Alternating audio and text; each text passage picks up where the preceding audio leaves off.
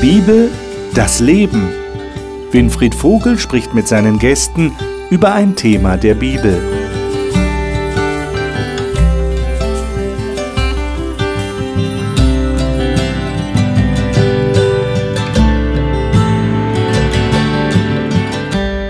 In unserer Talkrunde sprechen wir immer noch über das Thema für Gott begeistern. Und damit ist ja gemeint, das habe ich schon ein paar Mal erklärt, wie können wir anderen Menschen das nahebringen, was uns als Christen wirklich bewegt. Weil wir Jesus gefunden haben, weil wir Gott gefunden haben. Wir möchten gerne andere Menschen für ihn gewinnen. Und wir reden darüber, was die Bibel dazu zu sagen hat und wie wir da am besten vorgehen können. Nun ist es ja so, wenn wir mit anderen Menschen über Gott reden, ist es häufig so, dass die nicht Gott denken, sondern Kirche denken.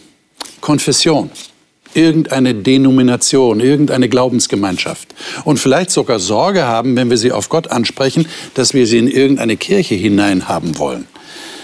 Heute wollen wir darüber reden, dass die Bibel deutlich macht, dass es eigentlich nur um eine einzige Person geht, wenn wir andere Menschen gewinnen wollen, nämlich es geht um Jesus. Warum geht es um Jesus? Das möchte ich gerne mit den Gästen hier im Studio besprechen. Ich freue mich, dass Sie da sind. Ich darf sie Ihnen jetzt vorstellen. Silvia Renz ist Autorin und war lange Jahre Studienbegleiterin im Hope Bibelstudieninstitut. Sie sagt, sie lese gerne der Bibel, weil sie von einem genialen Schöpfer erzählt, der sich nach einer persönlichen Freundschaft mit uns Menschen sehnt.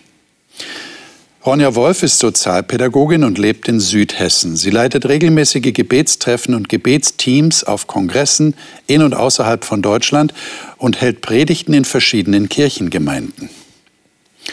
Eugen Janssen kommt ursprünglich aus Kirgisistan in Zentralasien und ist mit zwei Jahren nach Deutschland gekommen. Er arbeitet in der IT-Branche. Er sagt, die Bibel sei sein täglicher Begleiter, Ratgeber und Wegweiser. Martin Wanicek ist verheiratet und hat zwei Kinder und ist Pastor einer Freikirche in Bayern. Er sagt, die Bibel gebe ihm Sicherheit, Hoffnung, Trost und Ermutigung und bereichere seinen Alltag auf wunderbare Weise. Schön, dass ihr da seid. Es geht um Jesus. Das ist doch mal ein Thema. Ich lade euch ein, dass wir einen Text aufschlagen, und zwar im Epheserbrief. Das ist der Brief, den der Apostel Paulus an die Leute in der Stadt Ephesus geschrieben hat, und zwar an die Christen dort. Und da sagt er in den Versen 4 und 5 etwas sehr Wichtiges. Ronja, du hast, glaube ich, die Neues Leben Übersetzung darf ich dich bitten, mal diese beiden Verse zu lesen. Epheser 2, 4 bis 5. Ja.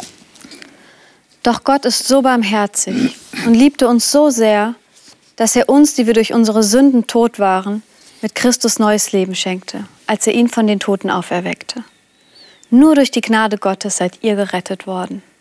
Hm. Das ist ein wichtiges Statement, ja, so, so, so eine Kernaussage der Bibel. Wir sind durch Christus gerettet worden, weil wir in den Vergehungen, sagt die Eberfelder, tot waren. Könnt ihr das so ein bisschen, diesen Satz ein bisschen erläutern?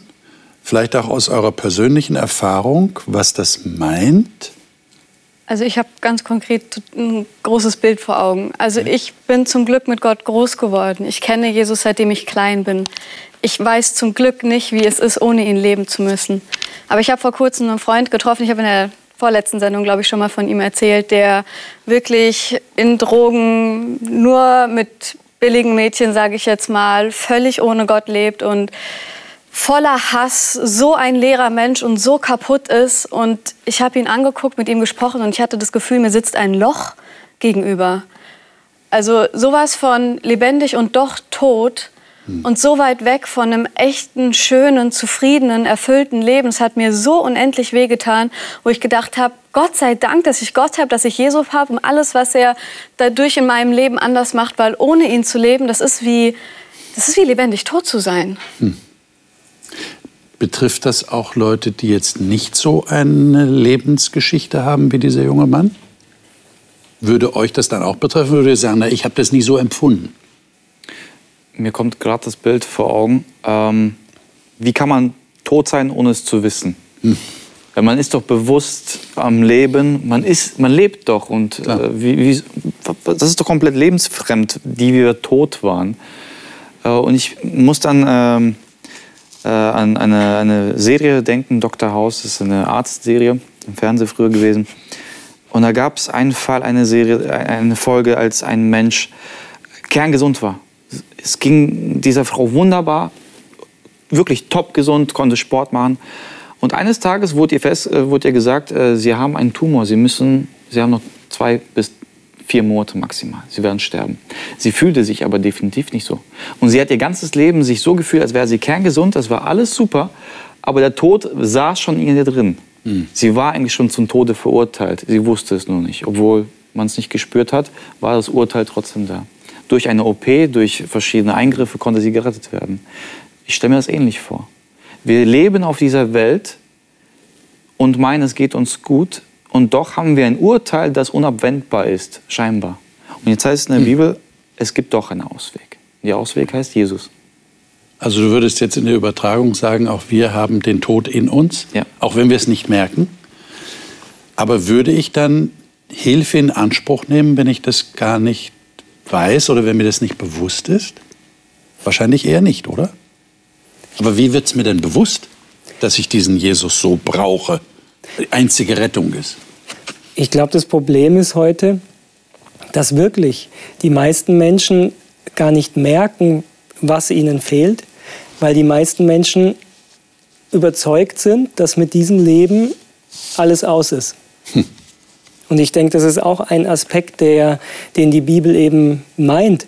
Es gibt ewiges Leben. Es gibt ein Leben, was sogar das hier auf der Erde in den Schatten stellen wird, weil es unendlich schöner und unendlich besser ist.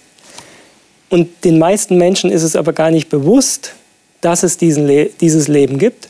Und deswegen merken sie auch gar nicht, dass wenn für sie mit diesem Leben alles aus ist, ein großes Problem da ist. Also manchmal sind Christen ja so als die Spielverderber bekannt, die eben Leuten, denen es eigentlich ganz gut geht, einreden wollen, sie sind sündig und es ist alles schlecht ähm, und ähm, das Leben, was sie hier führen, ist gar nicht so gut. Wenn es nur das wäre, glaube ich, so schlimm ist es gar nicht. Solange Leute in diesem Leben glücklich sind, müssen wir nicht das Gefühl haben, ihnen was einreden zu müssen, was nicht passt. Das Problem ist halt, dass das eigentliche oder das viel bessere was die Bibel ja auch zeigt, ist, mit diesem Leben ist nicht alles aus. Wir sind nicht nur für dieses Leben geschaffen worden, sondern es gibt eigentlich ein viel größeres und besseres Ziel. Und das ist vielen nicht bewusst. Man, dazu kommt auch noch, dass wir im sogenannten christlichen Abendland wohnen, wo eigentlich so eine, wie soll ich das sagen, so, so ein Grundkenntnis von den wichtigsten christlichen Lehrpunkten ist. Also man kennt Jesus, man weiß von Jesus. Ähm, also kennen ist eine andere Frage, aber man weiß von ihm. Und wenn ich jetzt jemandem von Jesus erzähle, wie mache ich dem denn klar, wie er ihn braucht? Ich kann nicht einfach von Jesus erzählen. Er sagt, ja, Jesus kenne ich, das war so ein Wanderprediger. Und vielleicht gibt es auch Leute, Christen, die sagen, ich glaube, dass der jetzt im Himmel ist. Und aber wo trifft es dann wirklich den eigentlichen Nerv? Ich glaube, dass in der jetzigen Zeit doch die Komfortzone, in der wir persönlich hier in Deutschland noch leben oder auch im, im westlichen Europa, ziemlich erschüttert worden ist. Der Glaube an die Machbarkeit, an, an die Lösung aller Probleme ist doch von Grund auf erschüttert worden. Mhm. Nicht nur die Fridays for Future äh, Demos, sondern auch jetzt gesundheitliche Probleme, wirtschaftliche Probleme die machen uns immer deutlicher bewusst, nein, wir haben es nicht in der Hand. Auch unser jetziges Leben, selbst wenn ich Millionär wäre, ja, ich hätte es nicht in der Hand. Es kann von heute auf morgen alles weg sein. Und ich denke, dass, dass die Zeit, wo jeder so gemütlich vor sich hingedümpelt ist, äh, jetzt wirklich vorbei ist und dass Menschen doch offener werden dafür zu sagen, wie soll es denn weitergehen, welchen Sinn hat das Ganze denn? Mhm. Mhm. Und über diese Schiene würden über wir dann. Über diese Schiene könnte man vielleicht auch Jesus sagen, es, hat, es gibt einen Sinn. Okay. Es geht weiter. Wir haben Zukunft und Hoffnung. Okay. Ronja? Zusätzlich hat Jesus ja auch gesagt, äh, für einen Reichen ist es sehr schwer, ins Himmelreich zu kommen. Denn wenn man sich ablenken kann, wenn man hier alles materiell hat, wenn man Spaß hat, so viel wie man haben will, ähm, dann bedeutet einem alles, was darüber hinausgeht, auch nicht so viel. Und wir haben viel Ablenkung. Also wenn ich das Smartphone alleine nehme und allen Spaß, den wir uns leisten können, hier in Deutschland mehr als auf dem ganzen Rest der Welt, der oft viel mehr an Gott glaubt als wir. Ähm, und trotzdem muss ich sagen, ähm, wenn ich hinter die Fassaden gucke, bei den meisten Leuten, die ich kenne, stecken dahinter Probleme, die sie alleine überhaupt nicht bewältigen können. Meine besten Freunde sind alkoholsüchtig geworden, haben ihre eigenen Partner geschlagen, wurden missbraucht, zum Teil Kinder in der Familie vergewaltigt, sind depressiv geworden, haben Essstörungen bekommen, sind ähm, was weiß ich, was ich jetzt alles aufzählen könnte, was hinter den Fassaden überall steckt, was man vorne nicht sieht. Aber wenn ich die Menschen kennenlerne, dann sind die meisten an einem Punkt, wo sie sich nicht selber helfen können, haben Panikstörungen, meine kompetentesten Kollegen, was dahinter steckt. Oder wenn der Mann dement wird, schon mit Anfang 40, also da sind Dramen dahinter, die viel größer sind, als was wir bewältigen können. Und ich glaube, irgendwann kommt fast jeder von uns in unserem Leben an einen Punkt, wo wir wissen, wir brauchen viel mehr, als wir haben. Hm. Bedeutet das für uns, dass wir erst dann Jesus wirklich erkennen können, wenn wir im Leid stecken? Würde das wirklich bedeuten, dass wir nur dann zu Jesus greifen, wenn wir nicht mehr weiter können? Gibt ja, wenn, wenn wir, wie Ronja sagt, zu reich sind, dann müssten wir erstmal, zumindest in unserem Bewusstsein, ein bisschen ärmer werden oder ein Bedürfnis spüren. Und das kann natürlich sein, dass das gerade in einer Krisensituation dann besonders aufbricht. Ich glaube, dass es so unterschiedlich ist. Hm. Also ich bin auch so wie du von Kind an schon mit der Bibel aufgewachsen und mit Geschichten von Jesus. Und für mich war er schon immer da, als kleines Kind schon. Und das ist ja auch der große Schutz. Ja, es war ein großer Schutz. Und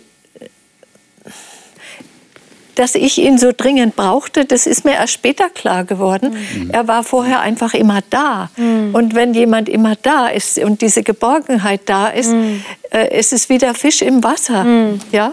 Er weiß es vielleicht nicht zu schätzen. Erst als ich älter wurde, da, äh, kann, da lernte ich ein Kontrastprogramm kennen und merkte, wovor ich beschützt worden bin. Mhm. Ja. Gehen wir doch mal ein bisschen tiefer rein. Johannes 1, Vers 29. Johannes 1, Vers 29. Ähm, Eugen, sei das so gut und lies mal diesen Text. Du hast, glaube ich, die Schlachterübersetzung. Ja. 1, 29. Am folgenden Tag sieht Johannes Jesus auf sich zukommen und spricht, siehe das Lamm Gottes, das die Welt, die Sünde der Welt hinwegnimmt. Okay.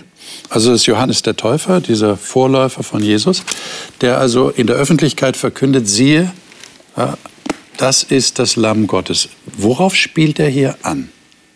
Warum bezeichnet er Jesus als das Lamm Gottes? Das ist ja für jemand, der das noch nie gehört hat, sehr ungewöhnlich. Es ist eine tiefe Symbolik aus dem Alten Testament, okay. wo es eben das Opferlamm gab ja. und dahinter der Gedanke eben, der am Anfang der Bibel gezeigt wird, dass sich die Menschen eben von Gott, von dem Leben, was Gott ursprünglich geschaffen hat, ähm, entfernt haben, weil sie Gott nicht mehr vertraut, sondern ihm misstraut haben. Und dass sie deswegen eben auch selber entscheiden, was gut und richtig ist und dabei aber Wege einschlagen, die letztlich den Tod zur Folge haben. Also dieses Konzept der, der Sünde. Sünde ist etwas, wo Gott verboten hat. Und wir denken manchmal, naja, Sünde ist ähm, was Schönes, aber es gefällt Gott nicht, deswegen haut Gott uns dann am Ende dafür. Aber biblisch gesehen ist das Konzept, dass weil Gott uns so sehr liebt und er weiß, was für uns gut ist, verbietet er eben die Dinge, die nicht gut sind für uns. Und das ist Sünde. Sünde trägt in sich schon den Tod. Und es gab im Alten Testament eben dieses Opfer, also man hat ein Tier, ein Lamm, ein fehlerloses Tier dargebracht ähm, und darauf eben bekannt, dass man Sünder ist und dann ist dieses Tier gestorben. Mhm. Und dieses Bild nimmt Johannes jetzt eben für uns und sagt, Jesus ist derjenige, der gekommen ist und die Folgen unserer Sünden getragen hat. Also das, was wir falsch gemacht haben, das, was in unserem Leben zum Tod führt. Ja. Diese Folgen hat Jesus auf sich genommen und dadurch können wir weiterleben. Das heißt, es ist das Prinzip, dass jemand anders stellvertretend für mich das auf sich nimmt, was die natürliche Folge der Sünde wäre, dieser Trennung von Gott. Und Jesus ist derjenige dann. Und ja. wolltest du was sagen? Ich glaube, es ist noch viel mehr. Also es gibt diesen Text im Alten Testament, er nahm auf sich unsere Krankheiten und er trug unsere Schmerzen. Mhm. Und für mich ist das der Text, wo Jesus sagt, ähm, ich nehme das von euch weg, was euch hier kaputt macht. Mhm. Und das sind die Dinge, ja, die wir bewusst manchmal falsch wählen. Ich glaube, es ist aber auch all dieser ganze Schmerz hier, den wir erleben, der aufgrund von den Fehlern von anderen, aufgrund von scheinbar niemandem passiert. Und dass er sagt, ich bin gestorben um das wieder gut zu machen, um aus euch neue Menschen zu machen, um euch ein ewiges Leben zu schenken, um diese ganzen Schmerzen zu beenden, eure ganze Angst, eure Depression, eure Wut, euren Hass, ähm, die ganzen negativen Stimmen in eurem Kopf. Also ich glaube, das geht viel mehr darüber hinaus, als dass er nur unsere Schuld nimmt. Er nimmt auch unsere Depression, er nimmt unsere Hoffnungslosigkeit, er nimmt all das, was nicht sein sollte und was schlecht ist. Ähm, das hat er an diesem Tag besiegt hm. und hat uns eine neue Hoffnung, eine neue Zukunft geschenkt damit. Und das geht tatsächlich nur über ihn. Deshalb ist er die entscheidende Person. Er ist der Einzige. Es gibt keine andere Möglichkeit. Er ist derjenige, der uns geschaffen hat, der uns mhm. ausgedacht hat. Mhm. Und er übernimmt praktisch die Verantwortung mhm. für die Trennung der Menschen von Gott. Nur er selber kann das eigentlich machen. Mhm. Kein Geschöpf ist dazu in der Lage. Auch kein Engel, auch kein Heiliger, der noch so edel sein kann, kann das machen. Nur Gott selber kann sagen, ich überbrücke den Abgrund, ich gehe auf euch Menschen zu und ich ziehe euch rüber auf meine Seite. Das ist natürlich eine sehr krasse Aussage jetzt für Menschen, die einen anderen religiösen Hintergrund haben. Ich glaube, die Wahrheit dieser Aussage kann eben jemand nur nachempfinden, wenn er es selber erlebt hat. Wenn er selber erlebt hat, dass in diesem Glauben an Jesus eben etwas drinsteckt, was keine andere Religion vorher bieten konnte. Mhm. Lesen wir doch mal in äh, Johannes Kapitel 1 einen längeren Abschnitt, und zwar die Verse 1 bis 12 in Johannes 1 und dann auch noch Vers 18. Ähm, Silvia, darf ich dich bitten, das mal zu lesen?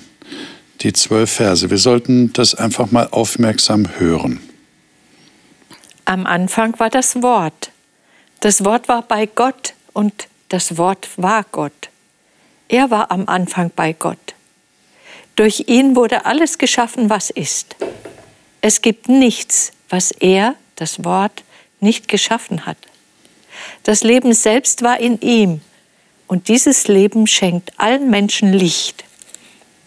Das Licht scheint in der Dunkelheit und die Dunkelheit konnte es nicht auslöschen. Gott sandte Johannes den Täufer, um allen Menschen von dem Licht zu erzählen, damit durch ihn alle glauben. Jesus selbst, Johannes selbst war nicht das Licht. Er war nur ein Zeuge für das Licht. Der, der das wahre Licht ist, das alle Menschen erleuchtet, sollte erst noch in die Welt kommen. Doch obwohl die Welt durch ihn geschaffen wurde, erkannte die Welt ihn nicht, als er kam. Er kam in die Welt, die ihm gehört, und sein eigenes Volk nahm ihn nicht auf. All denen aber, die ihn aufnahmen und an seinen Namen glaubten, gab er das Recht, Gottes Kinder zu werden. Und noch den Vers 18? Ja, noch den Vers 18 bitte. Niemand hat Gott je gesehen, doch sein einziger Sohn, der selbst Gott ist, ist dem Herzen des Vaters ganz nahe. Er hat uns von ihm erzählt. Wie würdet ihr diesen Abschnitt für euch selber so zusammenfassen? Was ist die eigentliche Botschaft, die Johannes hier rüberbringen will in Bezug auf diesen Jesus? Ich würde es vielleicht so zusammenfassen. Wir haben das Leben von einem bekommen. Okay. Und das war Jesus. Und wir haben es hier auf dieser Erde wieder verloren. Und wir leben in Dunkelheit. Die meisten Menschen leben in Dunkelheit. Und er ist gekommen, um uns dieses neue Leben wiederzugeben, uns da rauszuholen, uns zu seinen Kindern zu machen und uns zu zeigen, wer Gott ist und was er für uns geplant hat. Und wenn man das ernst nimmt, war er nicht nur irgendeiner, der gekommen ist, um unsere Schuld praktisch von uns zu nehmen und unser Verlorensein, sondern wenn man den Vers 1 ernst nimmt, ist er Gott selbst.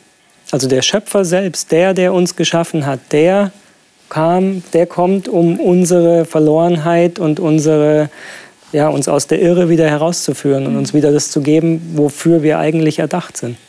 Ja, und er zeigt auch, wie Gott wirklich ist. Mhm. Ich denke mal, dass andere Religionen, ich habe mich noch nicht so intensiv mit anderen Religionen beschäftigt, aber die Gottesbilder, die da gezeichnet werden, äh, die gefallen mir überhaupt nicht. Aber das Gottesbild, das Jesus zeigt, voller Barmherzigkeit, voller Güte, voller Solidarität, Mitgefühl, das ist doch etwas, was uns das Herz warm machen kann. Und zu wissen, Gott ist so. Gott ist nicht der böse Polizist, der uns bestrafen will, sondern er hat ja sich das erst ausgedacht, dass er sein, sein Liebstes herschenkt, um uns zu retten. Jetzt würde ich gerne von euch wissen, wie kann man das denn jemand anderem nahebringen? Wir sind ja oft geneigt, wir, wir wissen das, wir, wir sind auch sehr froh darüber.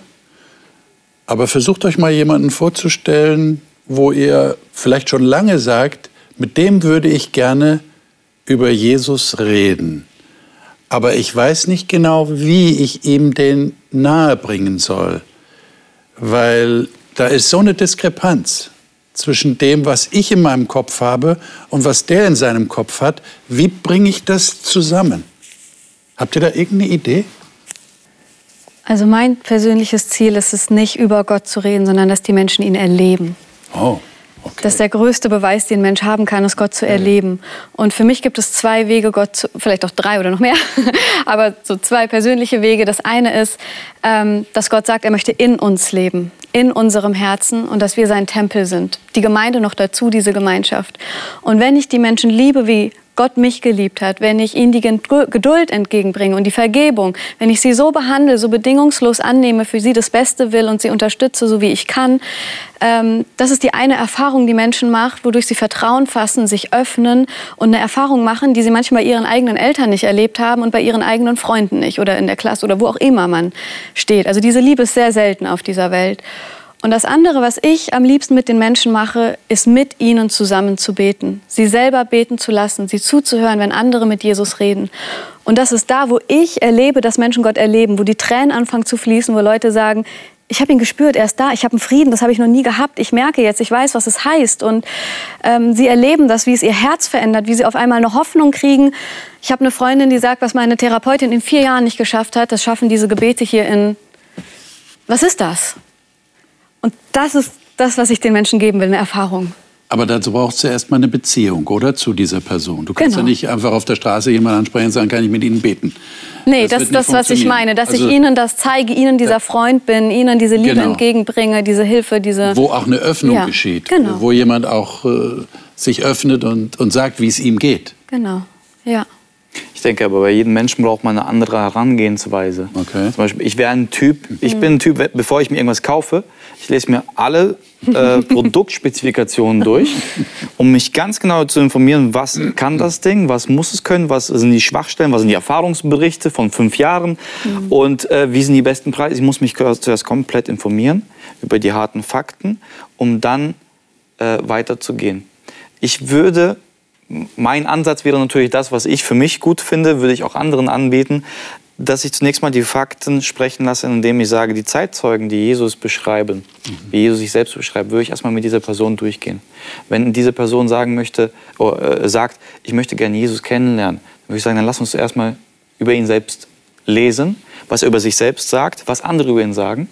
Und dann können wir in die Beziehung gehen, die du mit Jesus selbst persönlich erleben kannst, nachdem du erfahren hast, was er gemacht hat. Mhm. Was kann er aktuell jetzt machen und was kann er in der Zukunft für dich tun? Mhm. Und das können diese Wege sein, die du gerade beschrieben hast. Die sind wunderbar. Aber ich denke, je nachdem, in welchem Stadium sich dieser Mensch befindet in der Suche nach Jesus, vielleicht befindet er sich gar nicht auf der Suche nach Jesus. Vielleicht ist das auch deine Frage gewesen. Was, wenn ein Mensch Jesus ablehnt komplett und sagt, ihn gab es nicht? Oder ähm, Fake News. Der, der hat weiß nicht, ich glaube, es gibt eine japanische Religion, wo glaubt wird, dass Jesus niemals am Kreuz gestorben ist, sondern sein kleiner Bruder Ikaro oder sowas. Und äh, Jesus selbst hat noch lange Zeit in Japan gelebt und ist dort gestorben. Also es gibt viele, viele Theorien, hm. was wirklich passiert ist. Hm. Ich denke, man muss den Menschen abholen auf, dem, auf der Basis, wo er sich gerade befindet. Aber ich höre bei euch stark raus, es geht um, um etwas Persönliches. Also da, da muss was erlebt werden. das lässt sich nicht allein durch Information vermitteln, sondern jemand muss bereit werden, sich darauf einzulassen, zumindest dem eine Chance zu geben, Jesus eine Chance zu geben, äh, ihn persönlich zu begegnen, sagen wir als Christen. Kann sich vielleicht jemand anders auch nicht so viel darunter vorstellen. Oder äh, zu jemandem zu sprechen oder keine Ahnung, wie jemand das dann auffassen würde. Wäre er bereit dazu? Aber da muss eine gewisse Offenheit da sein, oder? Sonst funktioniert das nicht. Also ich denke, auch hier ist es schwierig, ähm, den einen perfekten Weg aufzuzeigen. Wenn man sieht, wie Menschen Jesus kennengelernt haben und sich für ihn entschieden haben, dann gibt es tausend verschiedene Geschichten. Und deswegen denke ich, ist es schwer, so ein Paradebeispiel mhm. draus zu machen. Ich denke schon, was sinnvoll ist, und wozu wir auch aufgerufen sind, ist für einen Menschen zu beten, also für die Menschen, mit denen wir Kontakt haben, ähm, weil letztlich können wir das Denken eines Menschen nicht verändern, aber ähm, das, was wir eben lesen, ist, dass ähm, Jesus verheißen hat, dass der Heilige Geist kommen wird und dass er an Menschen wirkt, dass er Menschen die Augen öffnet. Und ich glaube, das ist etwas, was wir vielleicht tun können, dass wir für Menschen bewusst beten und dafür beten, dass sie offen werden. Und wie das dann aussieht, ich glaube, das ist ganz verschieden. Die einen beschäftigen sich mit, ähm, ja, mit der Frage, wie die Welt entstanden ist. Die anderen sind auf der Suche eben, wie sie ihre persönlichen Ängste überwinden können und so weiter. Also es gibt viele Möglichkeiten, die zum Ziel führen können. Und wir brauchen eben die Offenheit auch, dass ein Mensch den Heiligen Geist wirken lässt. Mhm. Und da, glaube ich, hilft das Gebet. Und da ist natürlich auch ein gewisses Geheimnis dabei, mhm. weil da eine Macht am Wirken ist, die wir nicht unter Kontrolle haben, was wir auch nicht machen können. Das muss jemand anders tun. Äh, der Paulus ist doch eigentlich ein gutes Beispiel. Ich denke jetzt an Apostelgeschichte 26 ein Beispiel, sage ich jetzt mal, weil ihr habt ja gesagt, das ist ganz unterschiedlich. Ähm, lesen wir doch mal da ähm, ein paar Verse auszugsweise. Also unseren Zuschauern würde ich empfehlen, das ganze Kapitel zu lesen. Da ist der Paulus gefangen gesetzt worden, wird angeklagt und er wird jetzt zu einem Verhör zu einer Art Verhör gerufen, muss sich verantworten vor dem König und vor dem römischen Statthalter. Und da erzählt er aus seinem Leben. Und dann sagt er hier, ich habe das gerade hier vor mir, den Text, ähm, wie er die Christen verfolgt hat. Er war ein starker äh, Kämpfer gegen die Christen als, als Jude. Er hat ja auch bei jüdischen Pharisäern gelernt gehabt, war sehr, sehr gut ausgebildet. Und dann plötzlich sagt er in Vers 12, als ich mit Vollmacht und Erlaubnis von den hohen Priestern nach Damaskus reiste, sah ich mitten am Tag auf dem Weg vom Himmel her ein Licht, das den Glanz der Sonne übertraf, welches mich und die, die mit mir reisten, umstrahlte. Als wir aber alle zur Erde niedergefallen waren, das ist jetzt Vers 14, hörte ich eine Stimme in hebräischer Mundart zu mir sagen, Saul, Saul, was verfolgst du mich? Es ist hart für dich, gegen den Stachel auszuschlagen. Ich aber sprach, wer bist du, Herr? Der Herr aber sprach, ich bin Jesus, den du verfolgst. Und man könnte jetzt sagen, der Rest ist Geschichte. Also dieser Saulus wurde zu einem der größten Apostel, die es je gegeben hat. Ja, wir haben viele Briefe von ihm, aus denen wir auch schon hier oft zitiert haben. Ähm, da erzählt also dieser Paulus, wie er Jesus begegnet ist. Braucht es tatsächlich so eine Begegnung, um überzeugt zu werden davon, dass man diesen Jesus wirklich braucht? Würdet ihr sagen, ja, so eine Begegnung braucht man. Auch wenn ich schon als Kind vielleicht von Jesus gehört habe. Aber diese existenzielle Begegnung ist notwendig. Was würdet ihr sagen? Das würde bedeuten, jeder Mensch, der keine krasse Lebensgeschichte hat, einen Lebenswandel aus dem Drogensumpf raus, rausgeholt und äh, eine 180-Grad-Wendung in seinem Leben gehabt hat, der hat keine wirkliche Bekehrung gehabt. Das muss es ja nicht unbedingt sein. Mir geht es jetzt gar nicht so sehr um den Kontrast zwischen einem sehr schlechten oder schwierigen Leben zu einem viel besseren, sondern diese, diese persönliche Begegnung. Mhm. Und dann wäre die Frage, wie findet die tatsächlich statt? Ihr habt ja gesagt, der Heilige Geist öffnet einen Menschen, aber könntet ihr diese Begegnung beschreiben? Wie, wie passiert die? Ich meine, bei Paulus war sie offensichtlich sehr, sehr physisch auch, also ein Licht, strahlendes Licht vom Himmel. Hat er Jesus wirklich gesehen? Er hat ihn wahrscheinlich eher gehört in dem Moment, weil er, es war ja viel zu hell, er konnte niemand erkennen. Das war eine sehr spezielle Erfahrung, die er gemacht hat. Wir haben schon gesagt, das wird nicht jedem Menschen so gehen. Aber doch braucht es eine Begegnung, eine persönliche Beziehung, habt ihr ja auch gesprochen. Beziehung geht ja nur durch Begegnung. Wie läuft denn das ab, wenn ich eine Begegnung mit Jesus habe? Also ich denke, Begegnung allein reicht auch noch nicht. Was braucht Damals sind, als Jesus auf der Erde lebte, sind ihm viele Menschen begegnet. Und er hat auch viele Menschen geheilt. Und trotzdem haben viele von denen Gut, also jetzt nicht, nicht, Begegnung als flüchtige Begegnung. Ich bin ihm mal begegnet. Ja, ich meine, die Aussätzigen, die er geheilt hat, neun davon sind einfach ja, ab. Okay. Einer hat sich zu ihm bekannt. Okay. Oder der Judas, der mit ihm jahrelang unterwegs war. Ja. Und trotzdem, obwohl Jesus ihm die Füße gewaschen hat, ja. obwohl Jesus ihm äh, das Geld anvertraut hat und wusste, der kann eigentlich nicht mit Geld umgehen. Das heißt, er ist egoistisch. Na, was braucht es denn dann, um wirklich ich denke, eine es echte braucht, Begegnung zu sein? Ich braucht, es braucht die innere Öffnung, dass ich sage, ja, ich entscheide mich dafür, mhm. das anzunehmen, diese Liebe Gottes anzunehmen. Und da gibt es ja das Beispiel bei den Jüngern ähm, von, von Thomas wo Jesus also nachdem er auferstanden ist, mhm. ähm, nach seinem Kreuzestod, da begegnet er den Jüngern, aber einer ist nicht dabei, nämlich Thomas. Und Thomas sagt dann, als die anderen es erzählen, äh, nee, glaube ich nicht, so lange bis ich ihn sehe. Und eine Woche später ist Jesus wieder da, er erscheint den Jüngern, Thomas ist dabei und Thomas glaubt. Und dann sagt Jesus zu, zu ihm, ähm, selig ist, wer nicht sieht und doch glaubt. Und deswegen glaube ich, der entscheidende Punkt, zu dem es kommen muss, ist, dass jemand das, was über Jesus geschrieben ist, glaubt. Und es kann auch ganz ohne das Gefühl einer echten Begegnung sein. Okay. Es gibt auch Leute, die einfach nur das hören, ja. was geschrieben steht, was andere mit Jesus erlebt haben und die sich dafür entscheiden und sagen, ich glaube das. Okay. Und ich glaube, dass Jesus auch für mich gestorben ist. Ich glaube, dass er auch mir neues Leben gibt. Und sie haben überhaupt nichts erlebt. Also diese Begegnung kann man nicht als du musst jetzt irgendeine Erfahrung machen, okay. sondern Jesus sagt, wer glaubt, mhm. der ist selig. Und das bedeutet einfach, ich vertraue dem, was ich über diese Person erfahre. Bei manchen reicht es aus. Bei manchen reicht es. Bei manchen reicht es auch aus, dass sie, dass sie in der Bibel im Alten Testament äh, sehen, da sind Prophezeiungen, die haben sich erfüllt in der Geschichte. Das Buch ist glaubwürdig, also glaube ich auch das, was über Jesus drin steht. Bei manchen reicht das aus. Und es ist, ist keine, kein schlechtes Fundament. Mhm. Wobei ich trotzdem glaube, dass ähm, Gottes Ziel es nicht ist, uns neues Wissen zu geben, sondern aus uns einen anderen Menschen zu machen.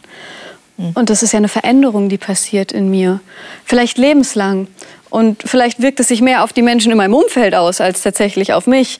Das kann schon sein. Und ich glaube, wir sind wieder so ein bisschen an dem Punkt, ja, für einen reichen Menschen, dem super gut ist, der in Luxus lebt und alles ist easy, ist es vielleicht viel schwerer, Gott zu erleben, weil es würde vielleicht bedeuten, die Dinge aufzugeben, die ihm wichtig sind, mhm. ähm, als für einen Menschen, der in tiefer Verzweiflung steckt, der die Texte liest, dass Gott für ihn da ist, der zu ihm fleht mit seinen Freunden zusammen, der einen Frieden erlebt, der den Verstand übersteigt und darum erfährt, dass er wirklich lebt, weil nichts auf dieser Welt diesen Frieden geben kann. Also ich muss sagen, ich habe nie irgendwelche übernatürlichen Erfahrungen selbst gemacht. Ähm, aber ganz viel mit den Menschen zusammen, weil ich für andere bete, mit anderen durch viele Situationen durchgeht und ich sehe, was Gott in denen ihrem Leben tut und ich darf ein Teil davon sein. Und ähm, gleichzeitig, wenn ich ehrlich bin, dann steckt in mir so viele Momente, wo ich sage, ich habe für diese Person keine Liebe mehr oder ich habe so viel Angst davor und wo Gott in mir etwas tut, nicht nur für mich, sondern in mir etwas tut, wo ich sage, ja, ich habe ihn erlebt, weil was sonst in mir kann aus mir so einen Menschen machen, kann mir so ein starkes oder so ein liebevolles oder so ein selbstloses Herz geben. Das passiert immer erst, nachdem ich mit ihm rede. Und das ist für mich die Begegnung. Mit Gott reden, zusammen mit anderen selber. Und mich verändert das. Und ich begegne Jesus ja auch durch die Schilderungen über ihn. Ich meine, ich, da sind ja viele Erlebnisse von Menschen mit Jesus, die ich ja auch nachvollziehen kann. Dadurch begegne ich ihm ja auch. Und trotz, also richtig, also will ich gar nicht kleinreden, was mir nur gerade in den Kopf gekommen ist, ich hatte letztens eine größere Diskussion mit einer Jugendgruppe, weil sie mir gesagt haben, also Erfahrung, das ist alles nicht so wichtig. So, es geht ja darum, dass wir die Bibel lesen und ja, was wir jetzt so erleben, das bringt nicht so viel. Aber ich glaube schon, dass das Ziel von Jesus nicht ist, dass wir lesen, was er früher getan hat, sondern er ist heute noch der gleiche. Mhm. Und dass wir erleben, wie er heute lebt. Ich glaube nicht, dass er möchte, dass wir immer zurückgucken, sondern dass wir genau das Gleiche und eigentlich hat er gesagt, noch Größeres heute erleben. Also ich glaube, dass das Christentum hat eigentlich nicht viel mit zurückgucken, sondern mit im Hier und Jetzt Jesus erleben zu tun. Ich glaube schon, dass das ein Wunsch Aber den Anhaltspunkt brauchen wir schon. Ne? Ja, Ronja, du bist damit wir müssen, aufgewachsen. Wir müssen erst mal einen Start. Ne? Ja. Genau. ja, wie Jesus genau. war und wie er ist. Ja. Sonst, sonst könntest du auch nicht mit dieser Zuversicht beten. Mhm. Ja, ich denke, wir haben so viel Versprechungen Gottes mhm. in diesem Wort. Für jeden Tag mindestens ein Versprechen, was Gott uns mhm. gibt. Und wenn wir damit zu ihm kommen, dann erleben wir auch, mhm. dass das stimmt, was hier steht. Mhm. Deswegen finde ich, ist es ein, eine feste Grundlage, die wir mhm. haben. Denn Erfahrungen machen andere Menschen in anderen Religionen jede Menge. Mhm. Also wenn ich an Spiritisten mhm. und Esoteriker denke, da, da klappen dir die Zehennägel hoch, was die alles an übernatürlichen Dingen erfahren. Aber es ist eben Fake News. Sie haben eben ein völlig verzerrtes Gottesbild. Und das führt in die Irre, das führt in den Tod. Ich würde gerne noch über einen Text mit euch kurz nachdenken am Ende. Und zwar steht er in 1. Korinther 2. Ähm, Martin, darf ich dich bitten, den mal zu lesen? Und zwar die ersten beiden Verse in 1. Korinther Kapitel 2. Da redet der Paulus, sicherlich auch aufgrund der Erfahrung, die er gemacht hat, die wir gerade gelesen hatten. Aber lies mal diese beiden Verse. Auch ich, liebe Brüder, als ich zu euch kam, kam ich nicht mit hohen Worten und hoher Weisheit euch das Geheimnis Gottes zu verkündigen. Denn ich hielt es für richtig, unter euch nichts zu wissen, als allein Jesus Christus, den Gekreuzigten. Da ist jetzt meine Frage, ist das wirklich so? Reicht das tatsächlich aus? Äh, ich meine, der Paulus ist doch gerade jemand, der so viele Informationen weiterzugeben hatte, der ja Briefe geschrieben hat und hochtheologische Briefe, wo sogar der Petrus gesagt hat, manches davon ist schwer zu verstehen. Und dann sagt er hier an der Stelle, ich bin zu euch gekommen, nicht mit hoher Weisheit oder hohen Worten, sondern ich habe unter euch nichts mehr gewusst als allein Jesus Christus, den Gekreuzigten. Reicht das tatsächlich aus? Was meint der Paulus damit? Ich denke, es gibt eine ähnliche Frage der Pharisäer damals zum, zu Jesus, als sie gefragt haben, was ist das wichtigste Gebot, das es gibt auf der Welt. Mhm. Und Jesus hätte viele Gebote nennen können, die die Pharisäer und die Juden damals hochgehalten haben, als essentiell gehalten haben. Da gab es bestimmt Bücher voll, die sie alle nennen würden. Er hat nur zwei genannt. Liebe Gott von ganzem Herzen und deinen Nächsten wie dich selbst. Und ich denke, die ganze Grundessenz dieses Buches ist Jesus als der Gekreuzigte. Gekreuzigte. Wir haben vorhin äh, gelesen, siehe, das ist das Lamm, das äh, Lamm Gottes, das die, der Welt Sünde trägt. Genau darum geht es. Als er die Welt geschaffen hat, war für ihn klar, dass er bereit ist, für diese Welt auch zu sterben, obwohl es nur eine Welt von vielen ist, die er geschaffen hat. Trotzdem waren wir als Menschen für ihn so wertvoll, dass er gesagt hat, ich werde sogar für euch in den Tod gehen, für euch, obwohl es ihr verdient habt. All das, die, die gesamte Bibel mit allen ihren Weisheiten und Psalmen und Sprüchen, all das dreht sich im Endeffekt nur um dieses Thema. Hm. Seht ihr das auch so? Geht nur um Jesus?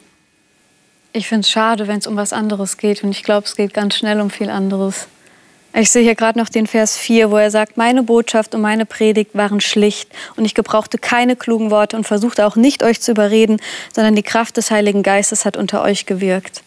Wenn wir einfach von Gott reden, sodass es jedes Kind verstehen kann, ähm, dass er uns geliebt hat, dass er uns retten kann, dann rettet es auch Menschen. Und dann, also ich liebe das, wenn es einfach ist ich sehe, dass ganz viel, was Jesus gemacht hat, war einfach, war sehr undogmatisch auch. Und am Ende ist es immer Gott, der den Menschen zeigt, was es für ihr Leben bedeutet, der ihr Herz verändert. Und das hat nicht so viel mit Wissen als mit einer Veränderung des Herzens zu tun. Im Himmel werden die sein, die sich von Gott haben verändern lassen, überall auf der Welt, nicht nur im Christentum. Und ich glaube, man kann auch in die Irre gehen, wenn man sich viel auf das Wissen konzentriert, anstatt wirklich auf die Erfahrung, ein neuer Mensch zu werden durch Gott. Aber es ist natürlich auch wichtig, dass ich den Jesus verkündige, den die Bibel verkündigt, oder? Ja, klar. Äh, ich habe mal einen Professor gehört, der hat also in den wunderbarsten Worten über Jesus geredet, aber es hat sich herausgestellt, er redet nicht über den Auferstandenen. Mhm. Also er hat nicht daran geglaubt, dass Jesus von den Toten auferstanden ist. Und ja, da wurde dann schnell klar, äh, wir reden von zwei verschiedenen Jesus. Mhm. Ja, also äh, deshalb ist die Frage, ja, wenn, wenn Paulus sagt, ich, ich weiß nichts mehr als Jesus, äh, hat das doch einen Inhalt, oder?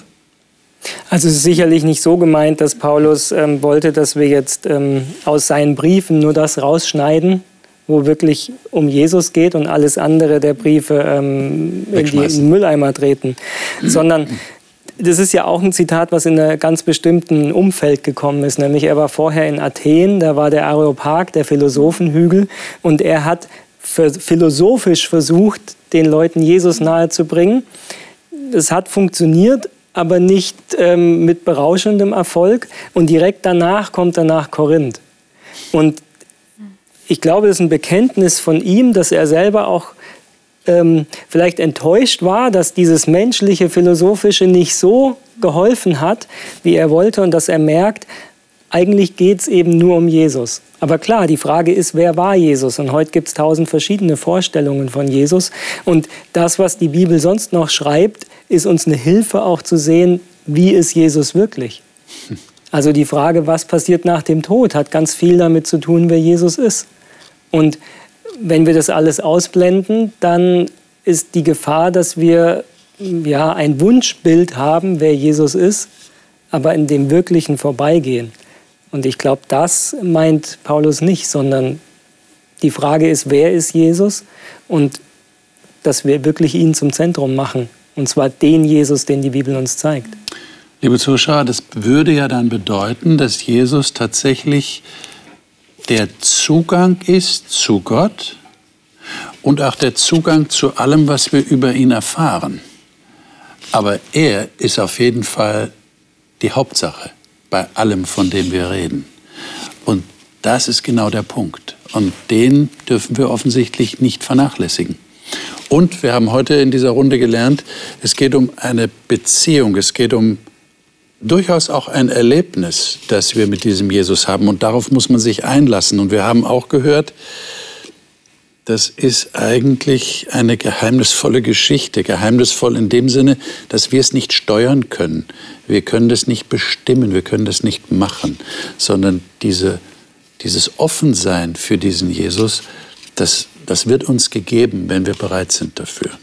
Und das wünschen wir Ihnen als unseren Zuschauern, dass sie, dass sie diesen Jesus tatsächlich erleben. Und wenn sie ihn noch nicht so gefunden haben, dann wäre es vielleicht eine gute Gelegenheit, mit ihm zu reden.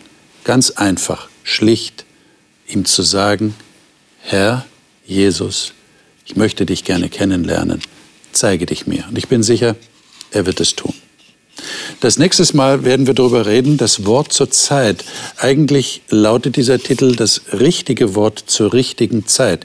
Es gibt in der Bibel Informationen, auch auf das Weltende hingemünzt, prophetische Aussagen, die wichtig sind für uns und die wir in der rechten Art und Weise und zur richtigen Zeit auch weitergeben sollten.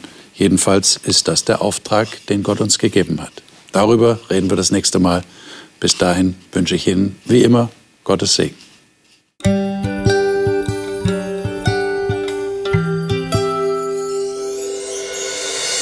Sie hörten auf Hochchannel Radio die Bibel, das Leben mit Winfried Vogel und seiner Gesprächsrunde.